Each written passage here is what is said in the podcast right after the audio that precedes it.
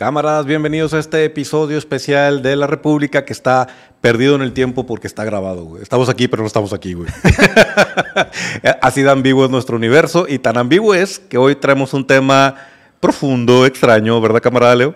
Así es. Hoy, precisamente, debido a las películas que han estado saliendo, un tema que ha sido recurrente no solamente en las películas, sino también en la vida diaria ahorita que ha causado huelgas, que ha causado problemas a nivel gubernamental. O sea, vamos a hablar el día de hoy de un tema muy interesante, muy divertido y que es core, creo que es algo dentro del ADN de la República, que es la inteligencia artificial.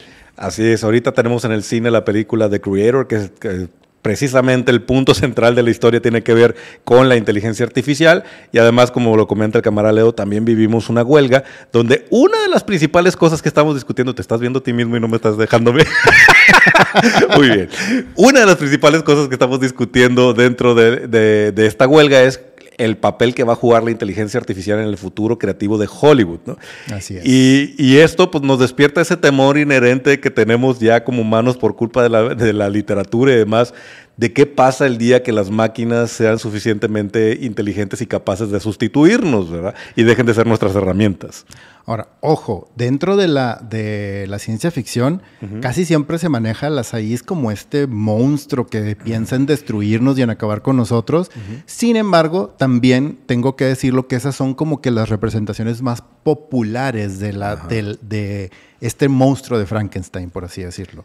Sin embargo, creo que las personas que nos gusta leer y nos gusta rascar y conocer el tema de la ciencia ficción y de, las, y del, y de los libros y de todo este mundo, sabe que es más incluso la cantidad de AIs que son benignas, que son buenas y que son parte, este, incluso hasta que ayudan a la humanidad a florecer y a crecer. Entonces, en el episodio de hoy de lo que vamos a hablar es de las AIs que consideramos más importantes dentro de la República, pasando por libros, cómics, películas.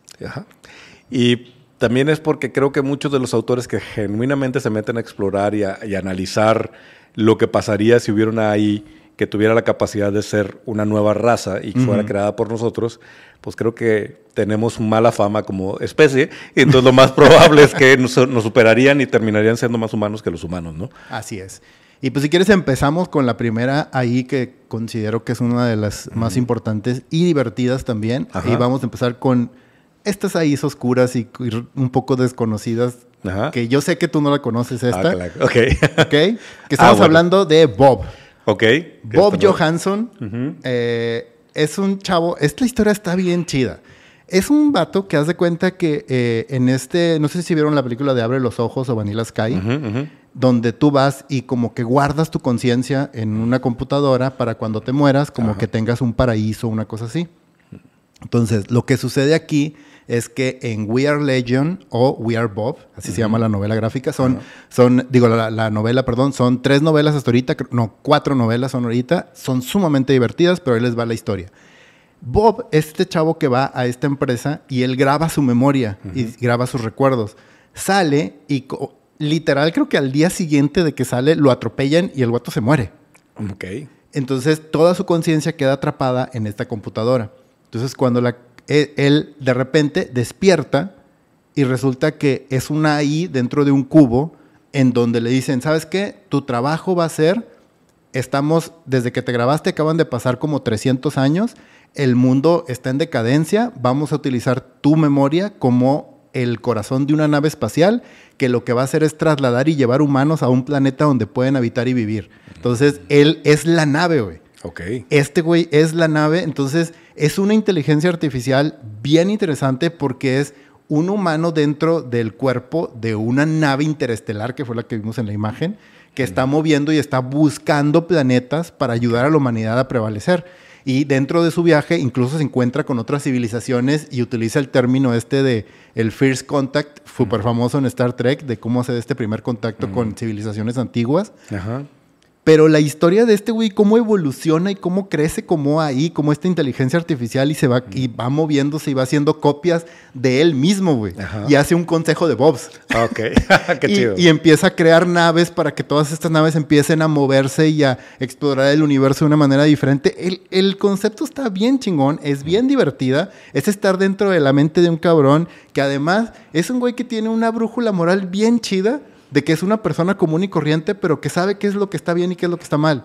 Y cómo empieza a explorar y a moverse y a hacer todo este rollo. Es- Está bien divertida, se las recomiendo muchísimo. La novela se llama We Are Legion, es el primero, We Are Bob. Ok, interesante esa sinopsis que nos diste y está padre ese, ese concepto de, de- de inteligencia artificial o de personaje convertido o persona convertida en inteligencia artificial. Sí. Vamos a ver nuestro segundo ejemplo que traemos por aquí. Ok, si quieres nos vamos por uno para que tú lo, uno de los que tú... Uno no tan oscuro, cabrón. uno, uno no tan oscuro, este, pero que Ajá. al final del día tú eres mega fan, así que te voy a dejar que lo expliques tranquilamente porque Muy es bien. una gran, gran ahí. Fíjate que cuando la puse en la mesa la dudé, dije sí y no, pero sí. Claro que sí, güey. claro porque que al sí. final de cuentas es un, un ser sintiente, que Sí. la, la TARDIS, la nave en donde se mueve el Doctor Who, en varias historias han explorado la situación de que la TARDIS precisamente tiene voluntad y hace lo que quiere y a veces no le hace caso al doctor y a veces está ahí para ayudar al doctor. Incluso en un maravilloso episodio escrito por Neil Gaiman, esperen nuestra recomendación del mejor episodio de Doctor Who, la TARDIS se hace física y se convierte Sí. en una mujer, ¿no? Este, y creo que la relación que tiene el doctor con la TARDIS es maravillosa en cuestión de, re- de- de- de ciencia ficción, porque hace esta, esta relación en donde no tienen el mismo lenguaje, no se hablan en sí, la TARDIS casi nunca reacciona más que con acciones. Pero el doctor sí le habla a la TARDIS. Y eh, hay momentos en donde el control de lo que sucede en la, en la aventura es porque la TARDIS decidió no viajar o moverse más adelante o moverse más para atrás. Hace, hace su voluntad. Y es esa relación entre el doctor de nos llevamos bien, pero tú y- es como, además a veces lo manejan como una especie de matrimonio extraño. Sí. Porque, pues sí, es una discusión entre, no, tú siempre haces lo que quieras, ¿no? Exacto. y hace que el- la nave todavía tenga mucha personalidad. De por sí, la TARDIS creo que es uno de los iconos de la República más reconocibles, quizá no tan popular como algo de Star Wars o algo de Marvel, pero para los que nos movemos en la República, incluso los que no han visto un solo capítulo de Doctor Who o no han leído un libro o un cómic, Reconocen la tarde. saben lo que es la Sí, TARDIS. sí, sí. Y es bastante icónico por su color azul. Este, para los que no sepan, esta nave en realidad no tiene esa forma, sino que fue un camuflaje que adoptó al llegar a la Tierra y como llegó a Inglaterra, se hizo en forma de cabina de policía de Inglaterra de la época en la que se inventó Doctor Who.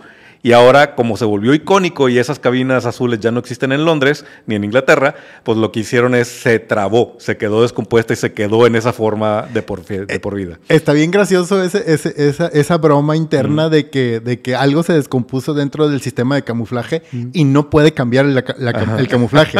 Está genial eso. Y en ese episodio que mencionas tú precisamente de, de- de Neil Gaiman, que es una belleza de episodio, precisamente ahí es donde ya se confirman esos rumores y toda esa historia de que la TARDIS es un ser vivo, es, un, es una intelig- inteligencia artificial que ayuda al doctor cuando él ni siquiera se da cuenta que lo está ayudando. Así es. Y cuando ella le dice y se lo dice en la cara de que es que cabrón, o sea, me corres con el freno de mano puesto, güey, no mames. O Se empieza a quejar, se empieza a "Tú no sabes manejarme, cabrón", ¿no? Es súper divertido eso. Entonces, Ajá. sí, es, es una de las grandes AIs y de las grandes inteligencias artificiales dentro de la República, porque además tiene un toque como mágico muy padre. E- e- Esta frase icónica de It's bigger on the inside Claro. es una maravilla también. Sí, que- creo que Doctor Who tiene esa dualidad porque de repente es sci-fi, de repente es fantasía. güey. Ajá, exacto. Y sí. entonces eh, esa relación que tiene el Doctor con la TARDIS creo que es parte de la magia y ese episodio es uno de los mejores en toda la historia de Doctor Who. Sí.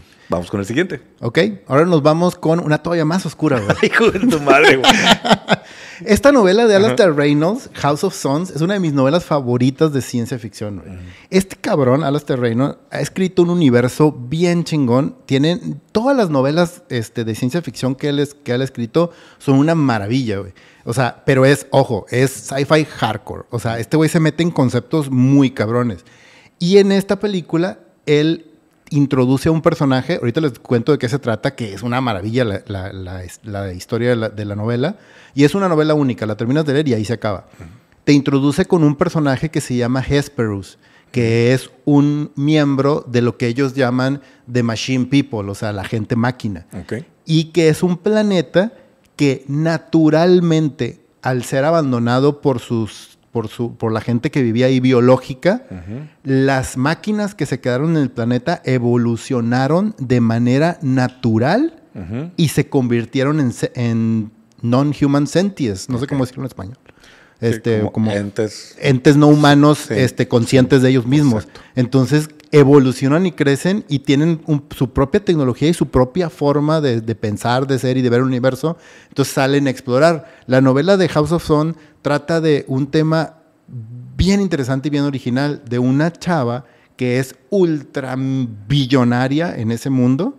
Así de que es dueña del emporio de la empresa más grande de la, de la historia de la humanidad y del cuando ya hay planetas y puedes este, transitar y cómo se llama y vender a planetas cosas y todo el rollo. Ella agarra todo el dinero de toda su familia y crea una tecnología para clonarse. Ok. Y mientras hace esta tecnología para clonarse, empieza a fabricar mil naves interestelares y se clona ella mil veces, güey Ok. con, entre hombres y mujeres. Ella se clona en un hombre, en una mujer, en un hombre, en una mujer. Crea mil clones de ella. Los clones se suben uno en cada nave y empiezan a volar hacia todos los lados del universo. Y ella dice, ok, este planeta que está aquí en este chart en la Vía Láctea, lo compré, es de nosotros. En ese planeta, cada 100 años nos vamos a juntar para ver qué es lo que hemos descubierto y lo que hemos visto de la humanidad, del, del universo, y vamos a comparar nuestros, nuestros descubrimientos. Entonces ellos vuelan y se dispersan por 100 años y luego regresan a ese planeta y dicen, ah, yo descubrí esto, yo hice esto, yo hice el otro rollo, y luego se vuelven a ir y cada 100 años se vuelven a juntar. Entonces, son mil clones de esta persona moviéndose en estas gigantescas naves y este Hesperus se encuentra con uno de los clones y dice, güey, tu historia es bien interesante, quiero acompañarte quiero ver cómo, cómo funcionas tú como humano. Y es la historia de ellos. Y, y- y la historia empieza como 5000 años después de que ellos, ellos han estado viajando. El tiempo lo mueve este cabrón de una forma bien diferente a como nosotros lo interpretamos. Y cuando están en eso, se dan cuenta de que alguien empieza a matar a los clones. Ok. Y ahí es donde empieza la historia. Esto que te acabo de contar no mames. pasa en las primeras 20 páginas. güey. Órale. Ok. Y ahí empieza toda la historia. Es una cosa súper original, súper divertida, bien hardcore y es sci-fi bien chingona y bien original. güey. Ok, bueno, Sí. otra gran recomendación del camarada Leo para los que quieran entrarle al hardcore sci-fi. Digo, suena bastante chingona la premisa, entonces... Está increíble, güey, la premisa. Ok, vamos a, a la que sigue entonces, nuestra siguiente selección. Six, la, este es un personaje que particularmente me encanta, me vuela la cabeza. Creo que hemos platicado varias veces que Battlestar Galactica es quizá una de las mejores series de sci-fi de la República que hay. La reinterpretación moderna. La reinterpretación morena, sí. Y justo arranca la nueva serie con esta, esta chica, Six, que se presenta como una embajadora, negociadora de los Cylons. La- para, para resumir rápidamente la historia, la, la humanidad está, que no son los humanos en sí, son, eh, son seres humanos en el espacio. Ajá. Están en guerra con esta especie de inteligencia artificial que se llama Cylons. Y por, por años firmaron un tratado y se- cada cierto tiempo se reúnen en un punto neutral de la guerra para firmar el tratado. Entonces el humano llega a- puntual al punto de reunión, llegan los Cylons y entra esta chica y dice, ¿y esta mujer quién es? Y resulta que es un nuevo modelo de Cylon que está hecho a, a imagen y semejanza del iPhone, humano. el iPhone 15. es el iPhone 15, güey. Y eso, y bueno, pues rompe el tratado y empieza de nuevo la guerra, y ese es justo la- el detonante de, la- de toda la serie de, de Battlestar Galactica.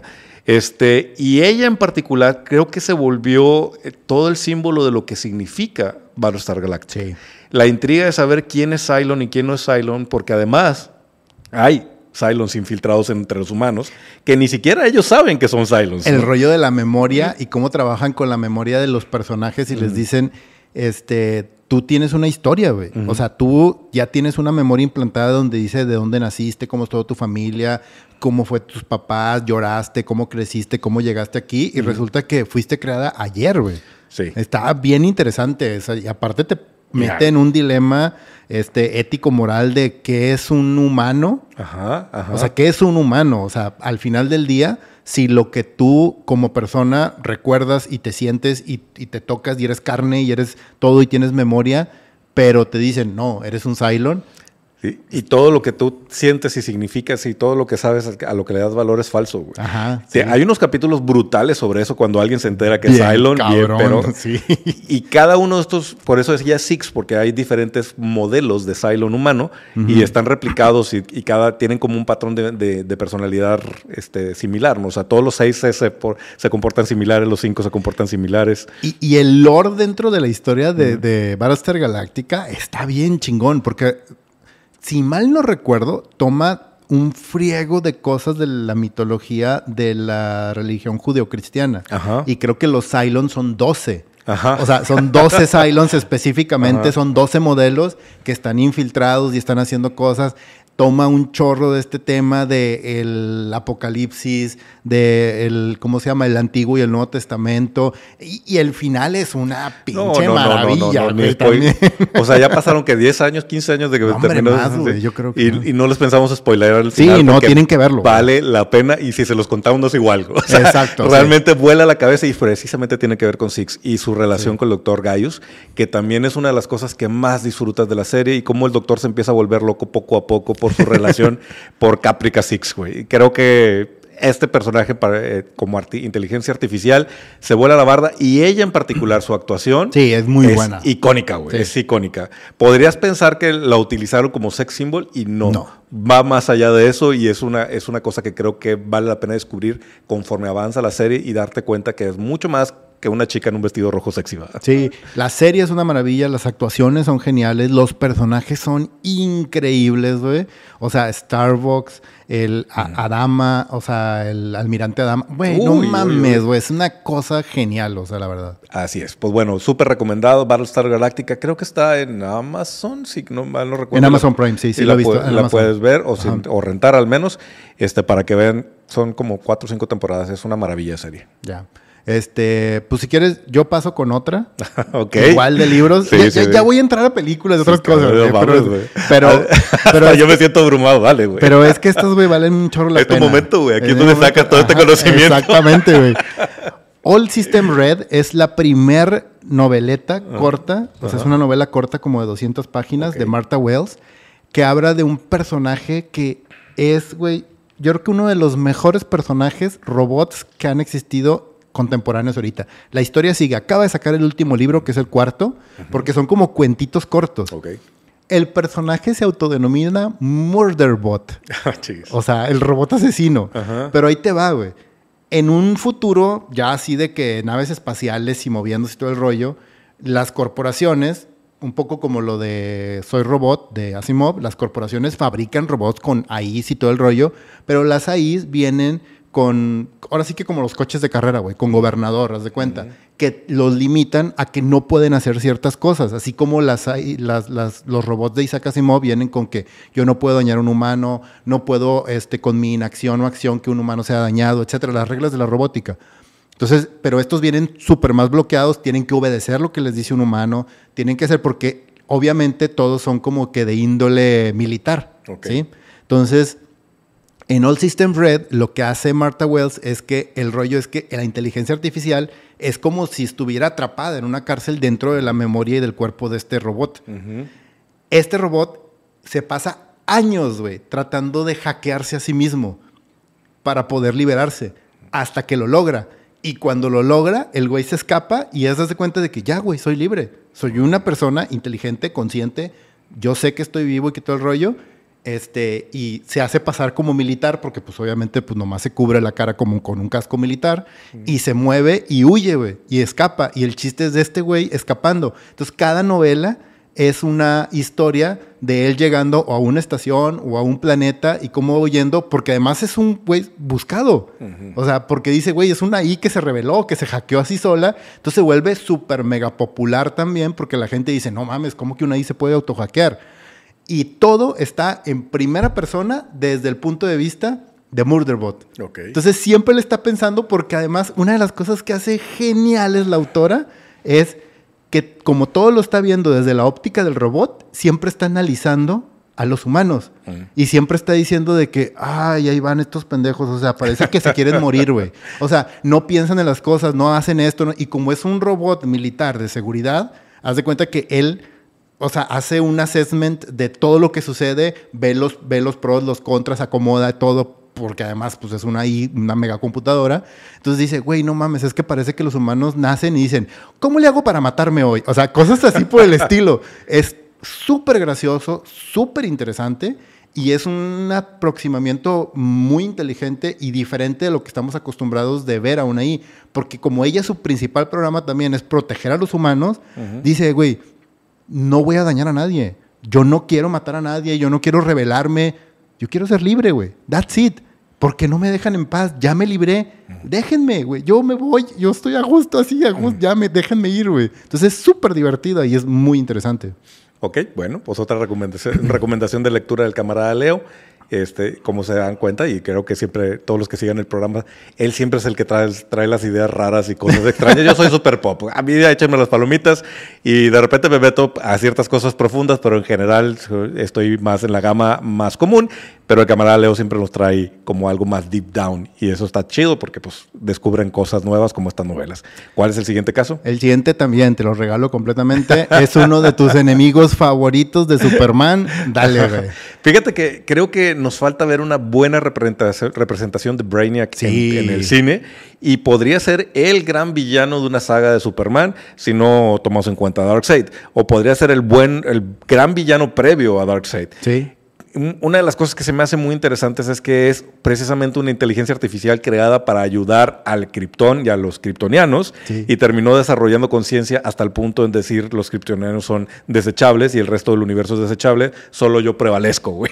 exacto. Eso lo hace un villano bastante temible y además lo pone a la altura de Superman, porque no se trata de trancazos, se trata de, de, sobrevivencia, se trata de inteligencia, se trata de estrategia, güey. Y ahí es donde creo que Superman es débil, más allá de, la kriptonita. Superman es naive, Superman es, es, bueno, Superman quiere creer en todos y Brainiac es un ser creado para destruir, un ser que, busca la, supremacía absoluta, güey.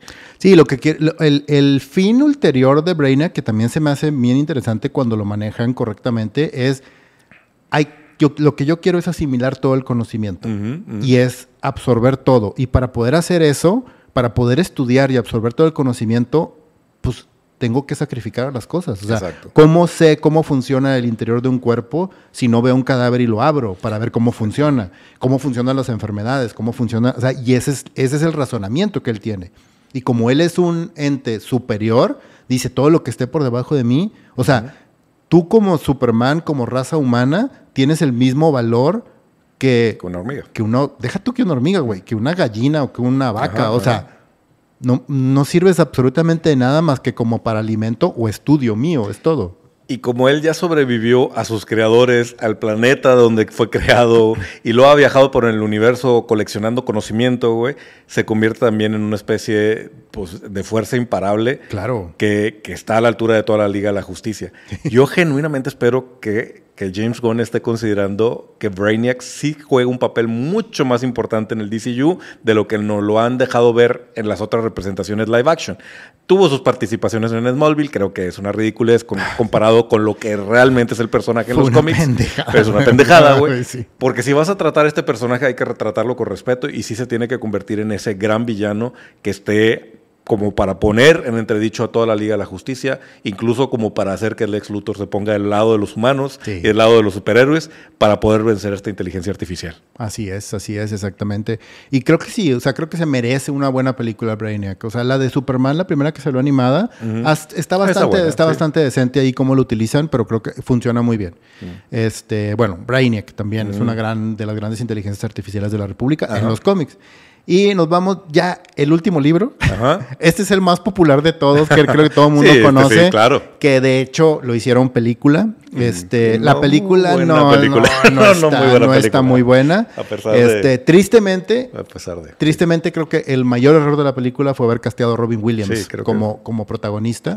Porque terminas viendo una película de Robin Williams y no una película del cuento de Isaac Asimov, que es uno de los mejores cuentos que es Bicentennial Man que te habla precisamente de esta evolución de las AIs y de cómo una inteligencia artificial puede generar y ser empático y generar emociones y crecer al grado de, de querer experimentar esas emociones de la mejor manera posible. Porque tú como robot, obviamente, pues no puedes generar lágrimas, no puedes sentir cosas más allá de una sensación este, mental. Entonces, a mí se me hace súper bonito, se me hace súper elegante, se me hace súper emocional como te lo cuenta Asimov. Creo que es un producto muy de su época. Sí. Asimov tiene cuentos mucho mejores y mucho más este, deep al respecto, creo. Cuentos sobre todo. Pero creo que este representa, Bicentennial más representa esa esencia de lo que Asimov pensaba de las máquinas y del futuro también. Que no tenemos siempre que ver el futuro como algo oscuro, como un Terminator o como un Matrix. No, el futuro puede ser brillante, puede ser bueno, puede ser padre y las inteligencias artificiales pueden servirnos y nos pueden ayudar para nuestro desarrollo. Y creo que ese es el mensaje clave y lo más importante dentro de una historia como Bicentennial Man. Sí, creo que también lo que hace esta, esta historia es que te hace preguntarte qué es lo que te hace ser humano. Creo que es, Exacto. es como el dilema cuando, digo, nosotros, por ejemplo, que vivimos en Monterrey, y para los que no conozcan, es la ciudad de las montañas en México, porque todos los días te levantas y ves cerros y montañas imponentes alrededor de ti y las dejas de ver, ¿no? Y hasta que viene un extranjero y dice, ay, cabrón, la montaña, vuelves a verla.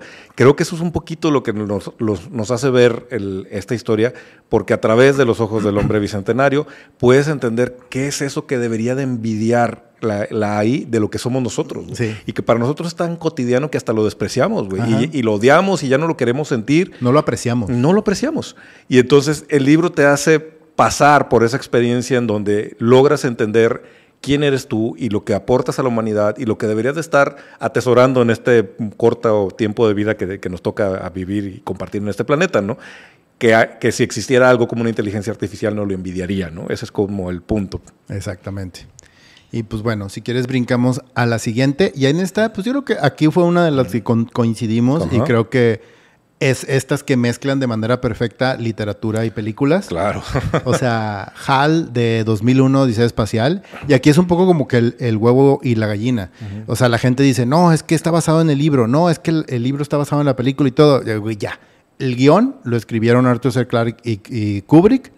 Y basado en el guion, Arthur C. Clarke escribió el libro. O sea, fue primero la película, se concebió como película y después, ya después de haber creado la película, Arthur C. Clarke lo que hizo fue decir, ¿sabes qué? Muchos de los conceptos escribo, lo novelizo y algunos los explico mejor. El to- porque todo el concepto visual, estético y todo lo que desarrolla este Kubrick. Kubrick dentro de la película, o sea, él lo explica como un poquito con más de carnita dentro de la, dentro de la novela. La novela es muy buena, la película es una pinche obra Una maestra, no sí, mames. sí, o sea, creo que, o sea, es una de las películas que si no has visto, o sea, güey, te quitamos el pasaporte de la República, güey, no mames. Sí, No bueno, también es el, es el paso a, a los niños grandes, ¿verdad? Porque realmente es una película. Yo la vi demasiado chico, güey. Me, me reventó la cabeza, güey. Y fue una cosa que tuve que ver dos o tres o cuatro veces para, para poder apreciar toda la película, güey. Pero incluso desde los 10, 11 años que me tocó verla, güey, me, me dejó intrigado por sobre todo un poco la estética de Kubrick, que creo que eso hipnotiza, pero también la historia es muy, muy, pues intrigante, ¿no? Y creo que uno de los grandes valores que tiene HAL como inteligencia artificial, ¿cómo puedes tenerle miedo a un foco, güey? O sea, es- o sea, neta, Sí. llega a ser demasiado intimidante como villano, como enemigo, y no hace nada. O sea, está en la pared y, pues, bueno, controla la nave, pero en sí no, no te persigue, no corre, no, no tiene cara, güey. O sea, Sí, no, bueno, Kubrick era un pinche maestro a la hora de crear estas historias atmosféricas, o sea, y cómo funcionan. Aparte, la película es icónica a más no poder, o sea, está cabrón. Ese intro de los primeros 10 minutos Sí. del crecimiento de la humanidad y el salto y de que en el momento en que encuentran una herramienta, dices tú, no mames, o sea, esa es, esa es una de las escenas, yo creo que más reconocidas, más parodiadas y más conocidas en todo el cine. Ajá. Este, incluyendo Barbie. incluyendo Barbie. De hecho, de Barbie es un homenaje, güey, precisamente a eso. Eh, y como dato curioso, ¿tú sabes por qué se llama HAL? no, ¿No? no, porque se llama HAL. Es la letra anterior a IBM. Ah, oh, ok. Por, Oh, eso, le, por eso Kubrick le puso HAL, Ah, porque dice, o sea, en ese momento ahí IBM era la productora más grande de computadoras y de tecnología, entonces dijo, ah, vamos a poner el nombre, ¿cómo le ponemos? Y es, ah, una letra antes de I, una letra antes de B, una letra antes de este M. Es ¿Cuáles son? Y es HAL. Es este. Qué interesante, qué interesante. Sí. y creo que también uno de los grandes aciertos es el tono con el que habla Hal en la película. Claro. güey. qué maravilla de... No, no, la neta es que si tienen que ver este, Odisea del Espacio es una gran obra de la República. Vamos con el siguiente. Así es. Vamos con la siguiente. Y esta, esta también es una cosa maravillosa y es probablemente también una de las, dentro del mundo geek, es una de las computadoras más chistosas, más graciosas y más importantes, güey. Deep Thought, esta mega, mega computadora que se pasa toda la vida, milenias, tratando de descubrir el sentido de la vida, es una cosa maravillosa. Cuando van estos humanos a buscar la respuesta de la humanidad y le dice, ¿cuál es la respuesta a todo? y que llega y la Deep Talk dice, después de millones y millones de años de estar considerando, la respuesta a todo es 42. Chinga tu madre. ¿Qué pedo? Fíjate que yo nunca he leído el libro, ¿eh? Solo intenté, Ah. nunca he leído el libro, intenté ver la película, pero la película es malona, güey. La película es muy mala, Sí. güey. Porque además hay, hay- hay como 10 películas. O sea, han hecho series, han hecho películas. han Fíjate hecho que solo recuerdo la cosas. película esta que fue 2001, 2000 por Sí, ahí. por ahí dos- más de los 2000. Sí, y la intenté ver y no me gustó, pero sé que muy- por mucha gente que el libro es maravilloso, no lo he intentado. Los libros, güey. Los libros son cinco libros completos. Son cuatro que escribió directamente eh, Douglas Adams. y, el, y el quinto lo, es- lo escribió otro autor basado en, en los últimos apuntes y todo lo que dejó para ya cerrar toda la historia completa. Eh, los dos primeros son una pinche maravilla, pero una cosa increíble. O sea, es divertido, es súper original. eh, es una cosa que no esperas por ningún momento por dónde te va a llegar. O sea, realmente es un libro que vale muchísimo la pena leer. El primero y el segundo sobre todo, y ya los demás si te quieres ir de corrido. Pero el primero y el segundo, o sea, el primero es el de, de Hitchhiker's Guide to the Galaxy, Ujú. y el segundo es el del restaurante al fin del, al fin del tiempo es, son una cosa genial. O sea, realmente genial. Entonces, sí son muy recomendables. Y el tema de la computadora, güey, de Deep Talk, eh, güey, esa respuesta es también icónica, muy chingona, güey. Aléjese de la película nada más. Aléjense de la película. Vamos a ver el siguiente caso. El siguiente caso creo que también es uno de los más este, importantes e interesantes dentro de la República, que es Blade Runner, güey. Ok. Güey, eh, ahí te va. Y esto lo tenemos que decir y lo tenemos que decir así tal cual, cual es. Roy Betty Ah. es probablemente la persona más humana dentro de esta película, güey. Ajá. Y es un robot, no mamen. Así o sea, así es. está cabrón cómo construyes la humanidad de un personaje que es un ente, o sea, que no tiene supuestamente ni emociones y- ni sentimientos, que es una máquina. Es una cosa genial. Y yo todavía digo y afirmo que es probablemente uno de los mejores, ah, ¿cómo se dice? De los mejores este, speech que, que existen dichos por una persona o por un personaje en una película. güey. Esas últimas palabras que dice antes de morir y cuando salva a Deckard de que, de que se caiga y se muera, porque en ese momento él sabe, dice, estoy a momentos, a segundos de morir, y en ese momento es cuando más aprecia la vida y por eso lo salva. Dice, cabrón, no tienes idea de lo que tienes. O sea, no tienes idea, lo mismo que estábamos hablando hace un momento. Exactamente. Y cuando le dice, y se, lo ve a- de su frente y le dice, güey, he visto cosas que no podrías creer, güey. Y cuando empieza a, descri- a describir así de que ataques de naves espaciales en fuego en el, en el cinturón de Orion, cuando he visto este, ¿cómo se llama? Estos rayos y, y- y luces dentro de, el- de la materia negra de, de tal, de tal este, que era un... eh, del puente, no sé, del puente Tannhauser, le dice, del puente Tannhauser. Te inventas y te empieza a contar historias y el momento clave cuando dice, y todos esos momentos se van a perder como lágrimas en la lluvia. Te dices, no Qué mames, güey, no mames, qué cosa tan pinche maravillosa, güey. O sea, es. Blade Runner también es una super exploración de lo que pasaría si existiera la, inteligencia artificial y cómo como humanos echamos a perder todo, güey. es, la, realidad de, este, de este tipo de historias es que terminas concluyendo, los humanos apestamos, güey. No sé por qué estamos aquí, güey. Pero al final de cuentas estas, estas historias son las que nos hacen preguntarnos por qué. Y, y, la, y, las reflexiones que nos dejan este tipo de historias son las que nos hacen mm, crecer. Y por eso creo que la República es muy valiosa, güey. Claro. Claro, claro. O sea, yo igual, o sea, regresando a uno de mis autores favoritos, Isaac Asimov, cuando le preguntaron a él por qué, güey, Isaac Asimov es una de las mentes, yo creo que más privilegiadas que hemos tenido el honor de que haya pasado por este universo, igual como con Carl Sagan. este, y, él, y le preguntaron en una ocasión, le dijeron, güey, ¿por qué ciencia ficción? O sea, ¿por qué dedicarte a escribir ciencia ficción? Dice, la ciencia ficción es uno de los géneros literarios más importantes que existen. ¿Por qué? Porque nos permiten colocarnos a nosotros como humanidad en momentos y en situaciones que de ninguna otra manera pudiéramos este, estar y el hecho de estar ahí nos ayuda a explorar esa humanidad. Es, genial, güey, es genial. Y es, y es, una realidad absoluta, ¿no? Sí, sí, exactamente. Vamos con el siguiente. La siguiente, Ex Máquina. Hijo, güey, esta película también es una maravilla, cabrón. No Ey, va, Alex Garland. Aquí somos fanáticos de Alex Garland. Sí, güey, digo, creo que varias de las películas que hemos mencionado, los directores están en nuestra lista que buscan este video donde hablamos del top de directores. Pero Ex Máquina también es esa película que te hace dudar, y justo ese es el punto. Un, un ingeniero científico que tiene que aplicar la prueba para saber si esta esta inteligencia artificial es capaz de engañar a un humano, que es lo que normalmente llamarían en la vida real la prueba de Turing. Creo que de hecho la película lo Ah, sí, en, Blade Runner también lo llaman así. porque es una, una, prueba que existe y existe, desde hace muchos años. de hecho, se la hacen a ChatGPT y a todas estas. Alan Turing, que es el, es el creador de la primera supercomputadora y la razón por la que hay una manzana mordida en nuestras Macs, porque se murió con una manzana envenenada, en honor a él se creó la, la, prueba de Turing y es la que actualmente se utiliza para probar las inteligencias artificiales. Bueno, esta película trata precisamente de un especialista que va y se presenta ante una inteligencia artificial y le empieza a correr la prueba de Turing y esta, es, esta inteligencia artificial está interpretada por Vikander, por Alicia Vikander. Gran actuación, gran actuación. Güey, y te tiene loco, güey, porque ya no sabes cuándo si realmente está trabajando como computadora o cuándo realmente está siendo humana, cuándo está jugando con el, con el humano para hacerlo creer. Es impresionante, güey. Sí, no, y además también las actuaciones son geniales. Oscar Isaac se avienta una de las mejores actuaciones de su carrera. La historia es muy chingona y es súper original.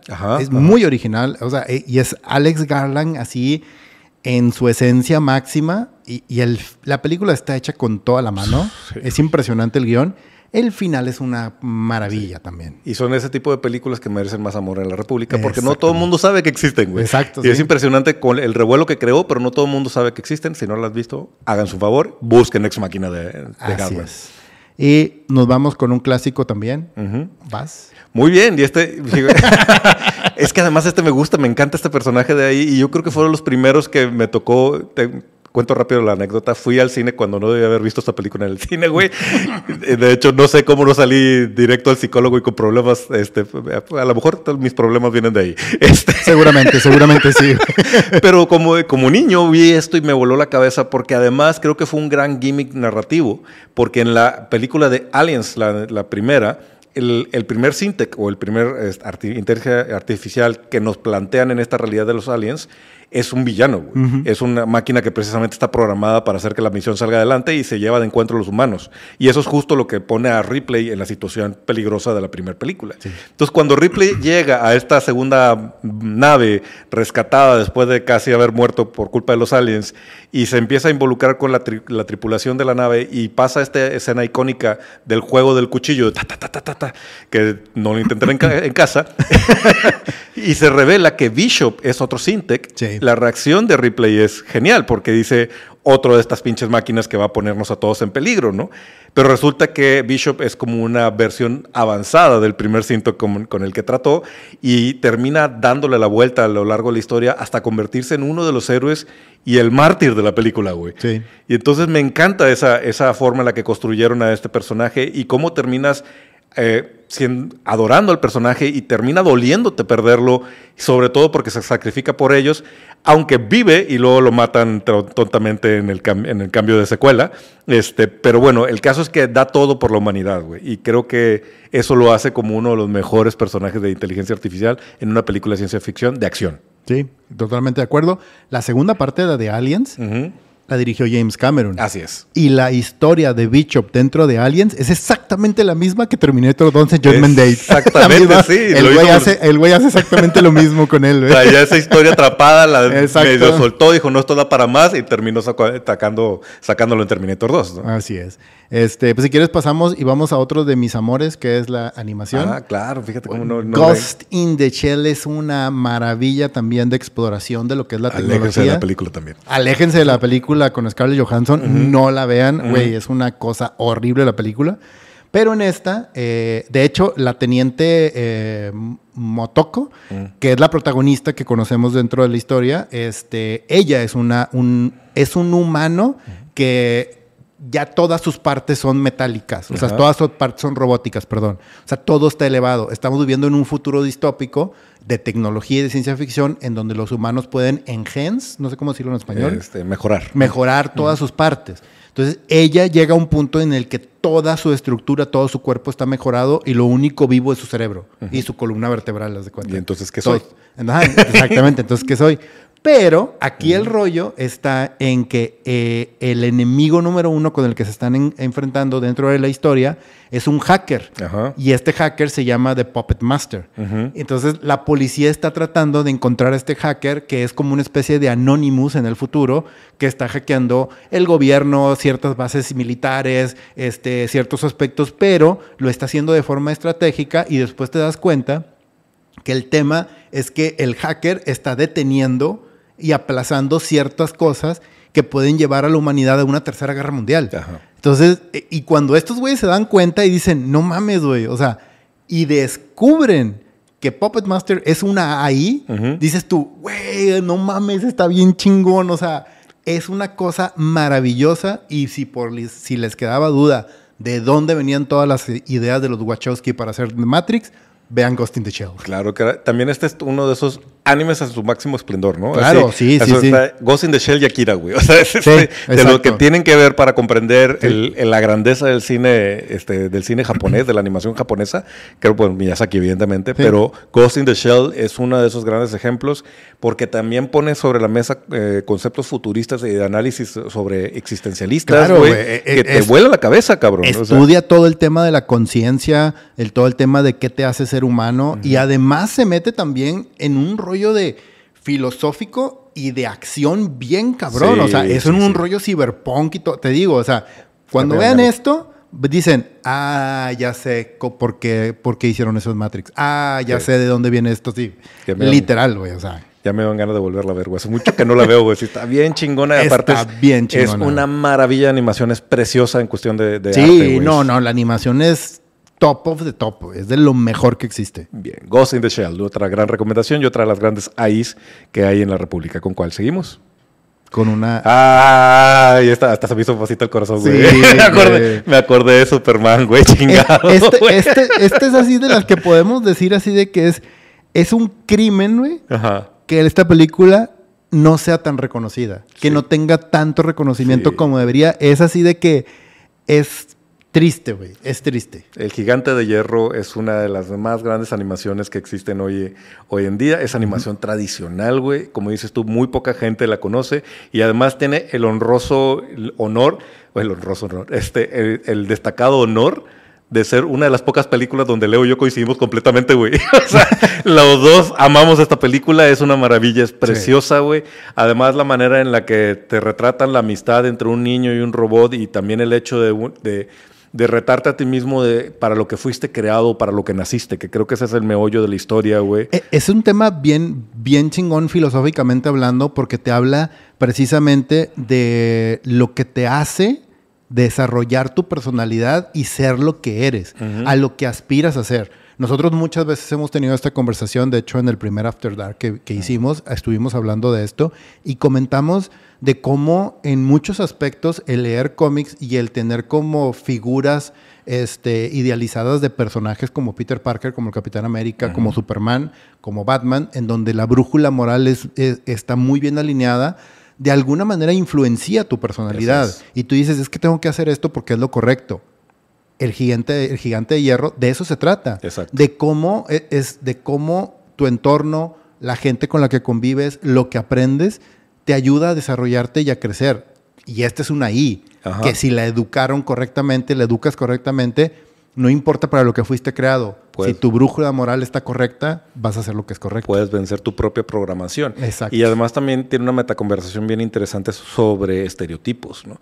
Y, y están bien Y metidos el, en, el rollo de los prejuicios. Ajá, el rollo de los prejuicios. sí. Porque cuando el niño le empieza a leer cómics y descubre lo que es Superman y los superhéroes, y descubre el gigante de hierro, que típicamente el villano es esta máquina que viene del espacio, y entonces él dice, yo soy el monstruo, Mm. pero yo no quiero ser el monstruo. Exacto. Es, es bellísima, güey. Creo que no puedo verla sin llorar, güey. O sea, eso Sí, es esa película no que mames, ahorita no. ya estoy sintiendo que se me quiere salir una lágrima, no. nomás de acordarme, güey. Pero es una maravillosa película que más gente debería ver y si, sinceramente no la toquen, güey. O sea, no quiero ver un live action, no quiero ver nada. No, nada. No Así- hagan nada. Así como está la película es perfecta y creo que funciona también increíblemente el estilo de animación, la historia, cómo está contada. eh, es una belleza de la A a la Z, güey. O sea, no hay forma. El gigante de hierro. Si no, si no la han visto, háganse un favor y búsquenla. Esa Sí. sí está en Amazon, ya la vi varias veces ahí yo. Sí, Sí. creo que está, está en Amazon, está en HBO Max, creo que también está. Este, sí, está en HBO Max. En HBO Max. En es HBO Max también. está ahí. Ok, búsquenla. Vale la pena muchísimo. ¿Cuál es el siguiente caso? Este es un clásico de Tiene que estar, tiene que estar, güey. Yo, no, yo la verdad es que honestamente yo no los había puesto porque dije yo, eh, es como que, mm, bueno, ok, va, va. O sea, pero... eh. Pero sí, en general, y de hecho podrías decir, bueno, ¿Citripio o Artu? Pues los dos, güey. Los por- dos, sí, los porque dos. Creo que en este caso precisamente lo que vemos es una amistad de inteligencias artificiales, pero además creo que los droides, y Lucas hizo algo interesante ahí sin que nos diéramos cuenta, porque nos introdujo de niños a temas filosóficos, existencialistas sobre qué es lo que te hace ser humano y hasta dónde llegan los derechos de alguien sobre lo que cree que es una herramienta, ¿no? Y los droides son eso. Sí. Porque los droides claramente sienten, claramente piensan, se hacen amigos, cuidan a sus maestros o a sus amos y luego son utilizados como máquinas por ciertas personas, principalmente por el imperio, que los desprecian, ¿no? Sí. Y es la amistad de Tripio y de Artu durante la primera película de Star Wars la que te hace darte cuenta que estos personajes tienen vida. Claro, y además una de las cosas que ahí sí le respeto muchísimo a Lucas y que lo hizo muy bien, es que los convierte en los narradores de la historia. Exactamente. Que son los testigos, al ser robot, que cómo pueden pasar generaciones enteras y contar una historia, este, precisamente que puede durar milenias, o sea, también, porque son robots. Entonces, eso también lo hace muy bien. Y sí, o sea, a mí yo no soy fan de Citripio y se me hace una, honestamente, se me hace una jalada con todo y lo que amo Star Wars, se me hace una jalada que lo haya creado Anakin. Sí, no, es tiene una mentada de eh, madre no, eso. sí, pero creo que estás Artu, Artu se me hace un personaje maravilloso Súper entrañable. entrañable y, y probablemente uno de los personajes más importantes dentro de todas las historias de Star Wars y que nadie le da el, le da el, el- ¿cómo se llama? ¿El peso? El, no el peso, sino el valor o le da el reconocimiento que se merece. Sí, porque además, como bien dices, tanto Artu como Citripio han, han estado en toda la saga. Sí. Prácticamente han salido en cada una de las iteraciones de la saga. Y Artu es, eh, pues es como ese fiel escudero de Ajá. Luke. Es el Sancho Panza. Es el Sancho Panza de Luke y siempre está ahí y siempre, incluso en la última saga, pensemos lo que no, lo que queramos sobre esa, si bien escrita o mal escrita, güey. Pero el momento en que se prende Arturo, yo creo que todo el cine dice, ¡Ay! se perdió Arturito, güey. exacto. y, y hay una emoción brutal por él. Y por eso creo que tienen su lugar en esta, en esta lista, ¿no? A lo mejor no son tan profundos como los otros ejemplos que hemos visto, pero son reconocible- reconocibles a nivel mundial, ¿no? Así es. Este, y pues si quieres, nos vamos con el espejo. Ya hablamos de Star Wars y sus AIs. Vamos a hablar de Star Trek y sus AIs. Ok, aquí sí te la dejo porque yo no soy tan de Star Trek.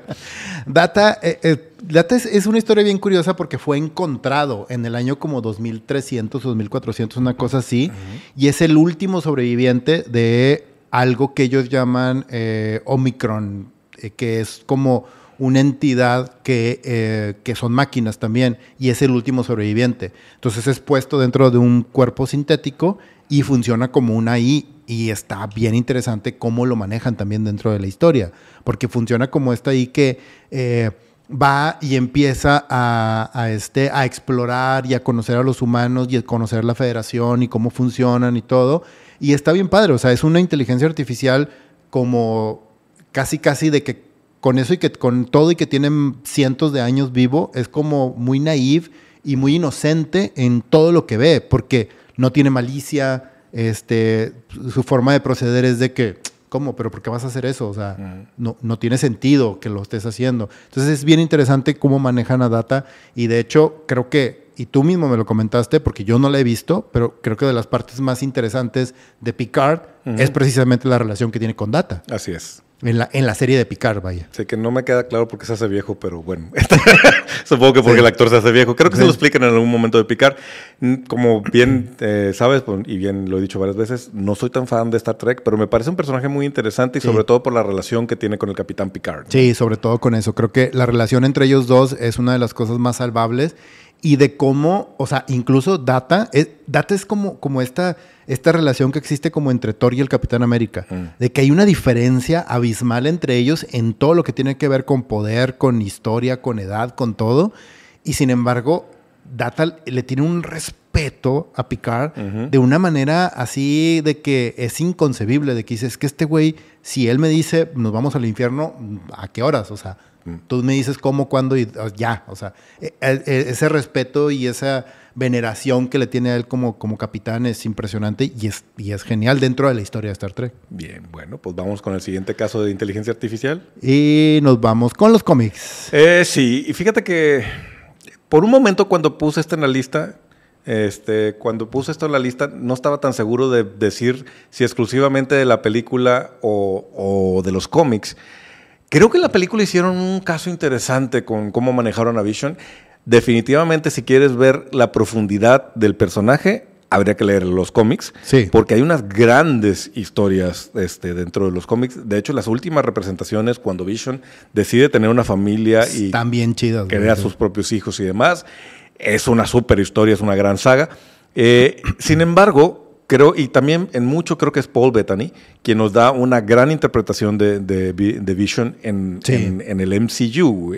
Y toda esta como inocencia, pureza, que, que es un gran giro en el, en el guion de, lo poco bueno que tiene la era de Ultron cuando Vision levanta el martillo de Thor.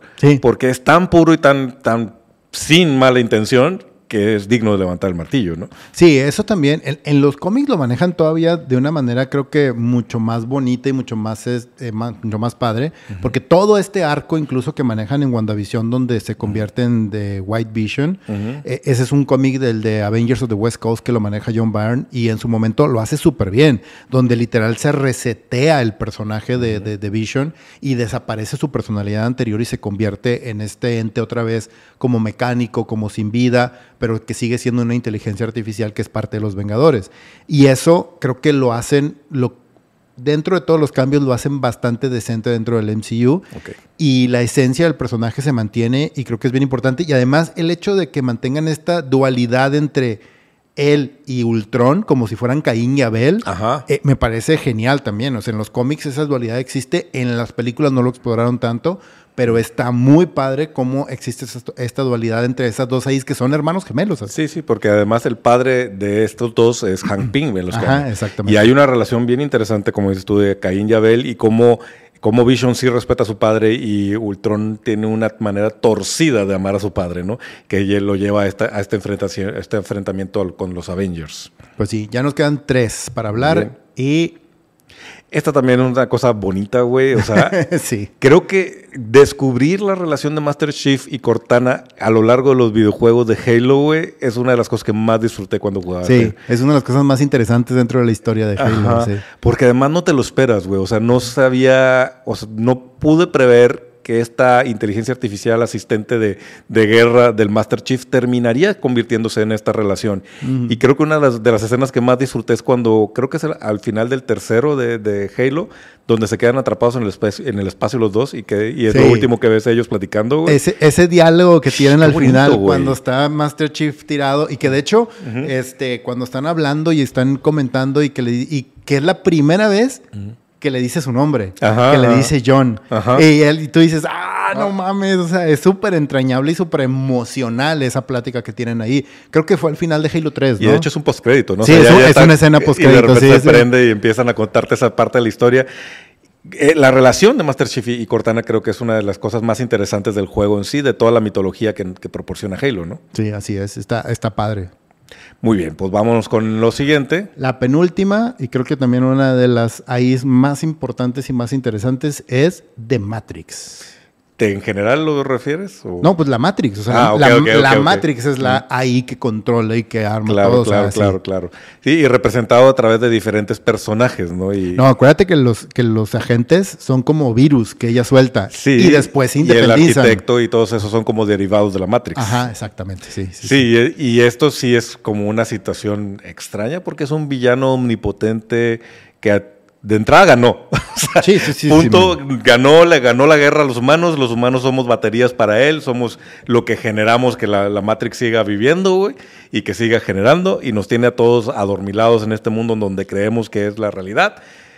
Creo que el concepto en sí, aunque los que agarraron un, poco de aquí, un poco de acá, un poco de allá, como ya sabemos, en sí todo el concepto de la Matrix fue súper revelador para el momento en, que surgió la, película, güey. No, y fue una idea súper fresca y original de cómo llevar y cómo representar este, este tema y este tópico que tiene años y años y años dentro de eh, comunidades, dentro del mundo geek, dentro del mundo de tecnología, que es vivimos o no vivimos dentro de, una simulación. Y el cómo llevan esto a ese nivel y lo representan de una manera casi, casi como creíble, por así decirlo, que sigue siendo una de las películas de ciencia ficción más reconocidas y más este, conocidas en la cultura pop. Eh, creo que lo representan muy bien y, y, el hecho de que sea este ente, esta inteligencia artificial omnipotente y omnipresente, que nunca hablamos con ella. Hablamos literal con puertecitos y con detallitos que derivan de ella, pero ella nunca aparece como tal. Entonces, eso creo que es, lo más interesante, yo creo, de ella. Y tan complejo está desarrollado el concepto que justo es eso, o sea, que es la Matrix, ¿no? Y es parte de lo que la película plantea, ¿no? O sea, no, ni ellos mismos pueden terminar de explicar qué es la Matrix. Y también así a ese nivel impactó a nivel cultural que ahora así lo decimos, güey. Decimos estoy en la Matrix o se rompió la Matrix para referirnos a que algo salió raro o algo, algo no está funcionando del todo, ¿no? Entonces, a nivel concepto de Matrix es una de las inteligencias artificiales más pues impresionantes. Interesantes. Y, más aterradoras. Sí, y más aterradoras, sí, exactamente. Y pues nos vamos, yo creo que probablemente la más conocida, una de las más interesantes y probablemente una de las más este, populares. Ajá, ¿sí? sí, sí, Que es el Terminator 2. Aquí tenemos varias, pero por ejemplo, para mí, más que Skynet, es el, el T2 de Arnold Schwarzenegger. Ajá. O sea, el Terminator de original que sale en Judgment Day. A mí, él, ese personaje como inteligencia artificial se me hace muy padre. Skynet es un poco como Matrix, Ajá. Pero, pero en realidad creo que el T2 es el, es el que a mí me... T800, exacto. El T800 es el que se me hace súper interesante, súper rico y de cómo se esfuerza en tratar de ser humano, me parece genial, güey. Que creo que nunca creí que iba a decir esto, pero mucho es la actuación de Arnold Schwarzenegger, sí, Sí, de hecho, exacto, Arnold Schwarzenegger logra, logra convertir en esa máquina, que además lo interesante es que primero hizo una muy buena interpretación de una máquina de matar y hizo lo que tenía que hacer, ¿verdad? Lucir badass, mamado, este, perseguir gente con pistolas, matar y demás, y eso se convierte en, el primer eh, T-800 pero lo que no veíamos es Cameron dándole la vuelta al concepto con, Terminator 2, en donde la máquina empieza a aprender, y como mencionaste ahorita con el, gigante de hierro, a través de un niño empieza a mover su, bruja, su brújula moral y decide o aprende que no va a matar y que tiene que ser leal y que tiene que proteger al futuro y a tiene John que Connors, a John Connors y a Sarah Connors. Eh, y que y se vuelven también este mártir que da todo por la humanidad y por salvar al niño que, lo cuidó y que originalmente era al que él iba a, a cuidar, ¿no? Sí. Creo que ese giro es lo que hace que este Terminator en particular se convierta en algo que va más allá de la historia y por eso volvió tan popular y quizá el gran éxito de, Arnold Schwarzenegger a nivel Hollywood y algo imposible de replicar. Porque una, vez, que, una vez que pasaste por ahí, ya no hubo algo que me introdujeras que fuera lo suficientemente interesante, güey. Sí, sí, de hecho la, la única representación yo a ti de real de una, de una I dentro de este mundo como actual o en el viaje en el tiempo o en lo que representa la tecnología es probablemente lo que más se le acerca a esa ex máquina con, con Eva. O sea, creo que es lo más cercano que hemos visto. Sin embargo, ese carisma, esa historia, el, el envolver una, una película que es casi perfecta en el sentido de la construcción de algo que sea ligero, que sea ciencia ficción, que sea entretenido, que sea de acción, que esté bien hecha, que esté bien dirigida, que, o sea, tiene todos los elementos, incluso con todo y el trasfondo este apocalíptico, triste, o sea, de todo lo que representa la película. Güey, la escena de la bomba atómica en Los Ángeles sigue siendo una cosa que tú, ay, no mames, o sea, ¿por qué hicieron eso? Y se ve espeluznante hasta la fecha. Exacto, y la siguen utilizando en TikTok, también sigue siendo referencia a esa escena. Pero incluso también creo que, aunque está plagada de todos estos clichés que, que, reflejan quién es Arnold Schwarzenegger en el cine y estas frases monosílabas, monosílabas este, pequeñas, que son, están creadas ahí nomás para para sonar chido o causar una risa como el hasta la, hasta la vista baby. Creo que también terminan complementando a esta máquina porque le da sentido que la máquina repita estas pequeñas frases raras dentro de contextos fuera de lo común o, eh, este, irónicos, ¿no? Sí, claro. Y hablando de Skynet también, creo que es un gran villano, Skynet, y es algo que es imposible de detener, que creo que eso es parte de lo que lo hace interesante, porque sea lo que sea, en el futuro está Skynet esperándonos y de alguna manera va a regresar. Y creo que una de las cosas que me quedé así como de, híjole, qué lástima que la película no estaba buena, porque algo que apuntaron fue interesante, fue en una de estas últimas versiones donde Skynet tomó el cuerpo de Matt Smith. Y ah, todos tenemos una pequeña escena en donde está en medio de, robots y voltea a ver a la cámara dándote a entender que es, que es consciente de quién es. Y dije, eso hubiera estado bien interesante y además es un super casting que Matt Smith fuera Skynet. Lástima que no llegó a nada. Sí, pues sí, tristemente.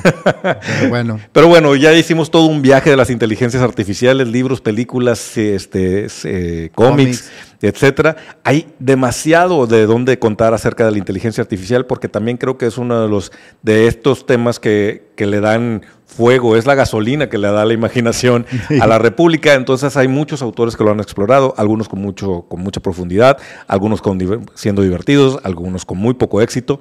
Pero esta lista que, que soltamos el día de hoy creo que es el inicio de lo que deberías de ver a cuestión, eh, si quieres meterte más a este, en este tema, en esta cuestión. Eh, supongo que habrá muchas más que dejamos fuera. Sí, muchísimas, de hecho. la lista porque, porque, también es un tema muy recurrente dentro de la ciencia ficción y dentro de la fantasía. O sea, dentro del, tema de ciencia ficción es un tema súper recorrido. Bueno, camaradas, entonces si ustedes consideran, consideran alguna inteligencia artificial que no mencionamos, hay alguna más que agregar, aquí está el chat. Les recordamos nuestras redes sociales. Estamos en Facebook, estamos en TikTok, estamos en Instagram, estamos en Threads, estamos en ex Twitter y estamos, por supuesto, aquí en YouTube, donde probablemente algunos de ustedes nos están viendo, si estás aquí, suscríbete al canal y prende la campanita para que no te pierdas ni un episodio. Si lo estás escuchando en tu podcast, sea cual sea el reproductor que utilices, suscríbete, subimos contenido semana a semana. Camarada Leo. Camarada Richo. Camaradas, nos vemos, y camaradas todos, nos vemos y nos escuchamos en la próxima de República Geek.